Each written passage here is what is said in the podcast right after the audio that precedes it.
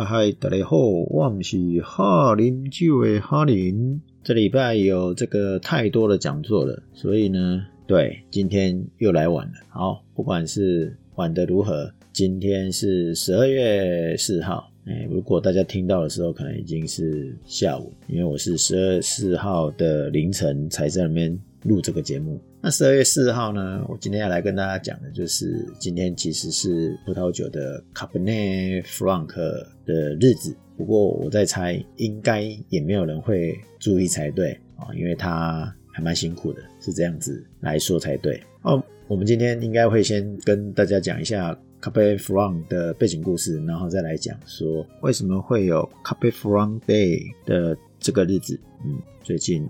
比赛很严重，所以讲话好像有点喘不过气来的感觉。好了，这个请大家见谅。当然了，我们一边讲的时候，如果你手边啊，我指的手边是指你的床下、书柜或者衣橱里面有这样的品种的酒，其实都可以拿来喝，一边喝一边来听好了。啊，我在前几集一百二十一的时候有提到过嘛，波尔多的六君子，我是用六君子吗？啊，反正不管，反正就是波尔多原始的六大主要葡萄品种之一，有这个 Cabernet Franc 嘛。虽然它是全球主要的黑葡萄的品种之一，那其实它也是被这个波尔多啊哦视为所谓的三剑客。为什么会说三剑客？三剑客虽然这个名字是我讲的啦，那我们后面你就会知道这个梗。不过这个梗好像埋的有点久，好，没关系，反正呢，因为它用于呃跟波尔多风格有关的。调和啊，波尔多的风格呢？啊，我们之前有聊过嘛。那波尔多的风格大部分就是用 Cabernet Sauvignon 嘛。我们也可以，不管你要想说 Cabernet 苏维翁或苏维浓，那当然网络上看到很多大陆的文章都会写赤霞珠。我每次想要讲赤霞珠，我都会想到这个燕赤霞。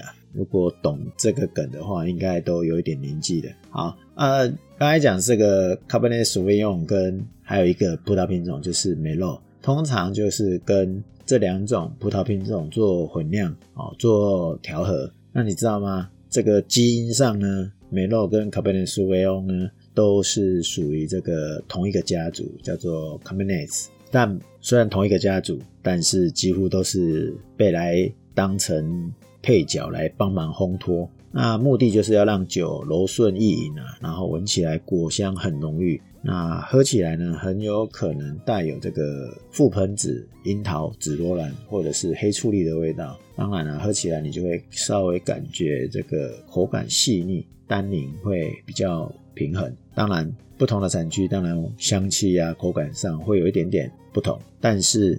紫罗兰的香气呢，通常是识别这个 Cabernet Franc 的主要的第一个印象，而且是算很典型的。当然了，你不要讲这个气候的差异嘛，因为气候的差异就会有落差嘛。像比较冷凉的产区，可能就会有所谓的青椒的味道。结果你再怎么说，说来说去，它都是被当配角嘛。你看哦，例如说波尔多这个卡本内苏维农的。葡萄酒的架构太强了，所以需要 Cabernet Franc 呢来做调和，使它结构稍微降低一些，不要那么强。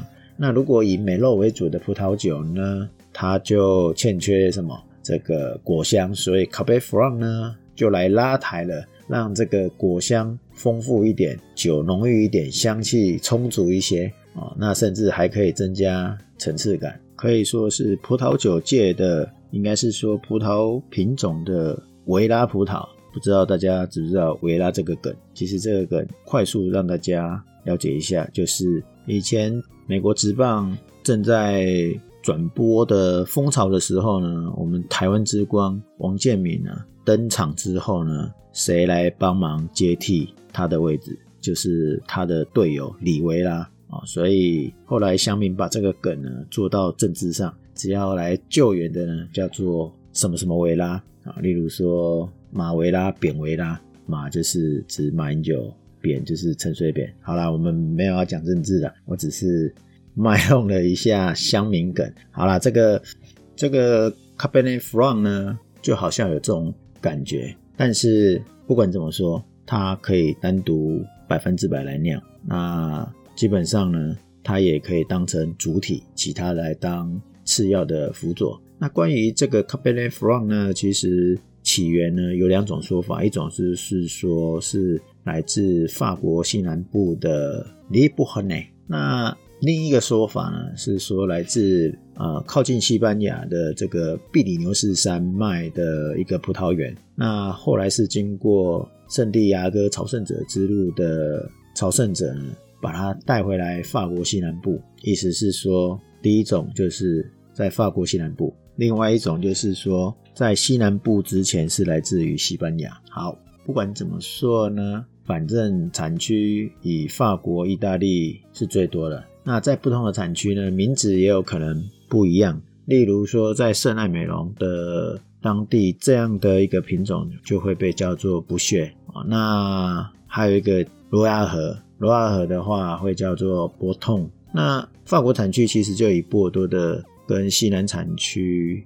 哦，还有罗亚河这边是比较多的。那刚才讲说罗亚河哦，它有个小故事，就是当时哦，十七世纪的时候，红衣主教啊，离塞流啊，翻成中文的话叫做离塞流啊，他是派人把葡萄汁剪枝啊，然后送去罗亚河。为什么要送罗亚河？很简单，就是因为红衣主教进驻在那个地方，然后他把这个。葡萄汁呢？哦，这个种植在这个产区，然后有一个叫做沃痛的修道院的院长来照顾，所以没想到吧，居然就有这个名字跟照顾者是有关的啊。那这里插题一下，刚才讲的这个红衣主教李塞留呢，他曾经是这个法国索邦学院的校长，然后他也是巴黎大学的校友，他把学校跟呃这个。做了翻新哦，也做了扩建。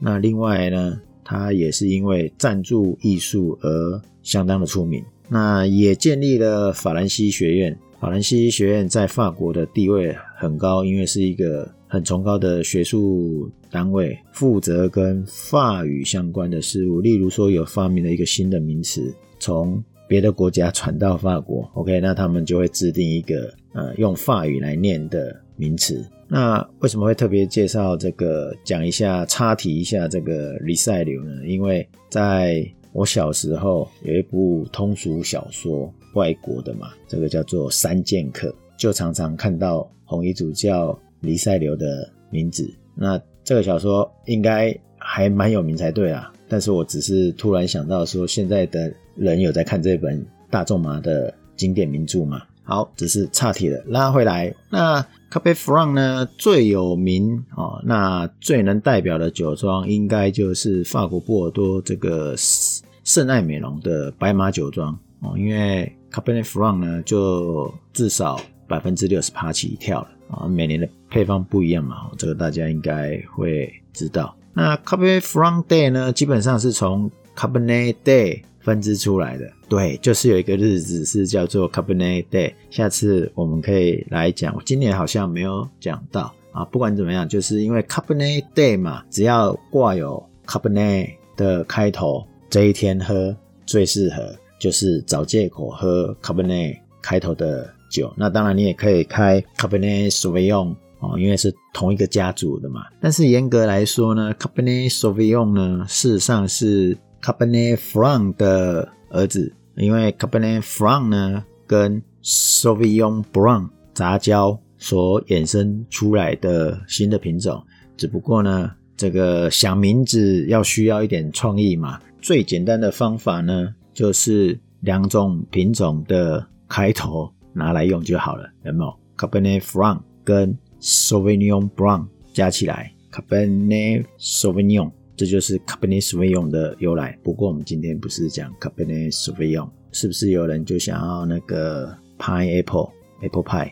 哦，概念就是这样。古代就有人这样干的，所以现在有人这样制作成这样一首歌，好像也是刚好的嘛。好啊，我回来，为什么会有这个 Cabernet Franc Day？在二零一一年，网络上就有人在想说，是不是应该要把它分开独立？出来哦，Cabernet 这个日子里面呢，应该把它分成 Cabernet Franc 跟 Cabernet Sauvignon。那在二零一五年呢，就有一个抓心纳 Wines 啊，这个美国的一个酒庄的庄主 Michael 跟 Rory 哦，一个是食品科学硕士，一个是生物学的硕士，他们就申请有一个 Cabernet Franc Day 的日子，然后也提倡说这样的日子我们就来喝 Cabernet Franc。那因为呢，他们这个酒庄也很专注在 Cabernet Franc 的这个葡萄品种，而且认为它